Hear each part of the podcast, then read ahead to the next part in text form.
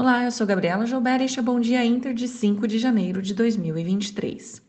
Apoiado no avanço dos papéis da Petrobras após declarações positivas de Jean Paul Prats, futuro presidente da companhia, o Ibovespa encerrou a última sessão com alta de 1,12%, acompanhando o movimento externo e recuperando parte das perdas vistas no início da semana.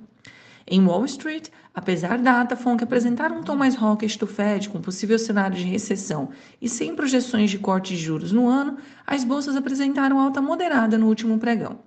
O dólar ficou estável com alta de 0,01%, ao passo que o DXY recuou 0,25%. Para hoje, a atenção será para o PPI da União Europeia, produção industrial aqui no Brasil, além da variação de empregos privados e novos pedidos de seguro-desemprego nos Estados Unidos. E, por falar em Estados Unidos, os mercados encerraram em campo positivo ontem, motivados pela releitura da ata do FONC de que o Fed segue preocupado com a inflação, mas deve reduzir o ritmo e não prejudicar tanto a economia. Ajudou também dados de ofertas de emprego via relatório de Oates mais apertados e a queda do PMI de dezembro.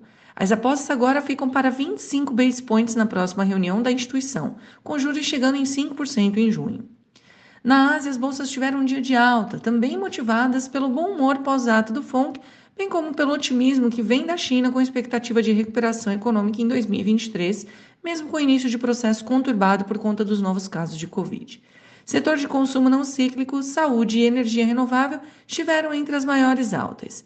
Na Europa, as bolsas devolvem os fortes ganhos dos últimos dias e recuam, puxadas pelas farmacêuticas que realizam. Varejo de luxo cede, mas grandes varejistas sobem, seguindo a varejista britânica Next, que reportou vendas acima do esperado no quarto TRI de 2022. Hoje, os mercados também atentam para o PPI na região e o impacto futuro no custo de vida. Aqui no Brasil, a esfera política continua sob holofotes com posse e discursos de ministros, o que vem gerando desconforto e desencontros, levando a uma reunião ministerial emergencial na sexta solicitada pelo presidente Lula para alinhamento das opiniões públicas de seus ministros. Alckmin, em seu discurso, defendeu um BNDES mais forte, mas operando com juros menores. Promessas para Minha Casa Minha Vida também ganham espaço e animam a construção. Dados de PMI de serviços, contudo, mostraram recuo em dezembro por conta da Copa e incertezas, ficando em 51 pontos, mas ainda em campo expansionista. Petrobras teve alívio ontem também após Jean Paul Prats afirmar que o preço dos combustíveis deve seguir a paridade internacional, mas as refinarias ainda são uma incógnita. Na abertura, o índice DXY recua, os futuros em Nova York estão em alta modesta, enquanto os juros avançam. Petróleo recupera da forte queda dos últimos dias, comparada para a manutenção não programada em oleoduto nos Estados Unidos.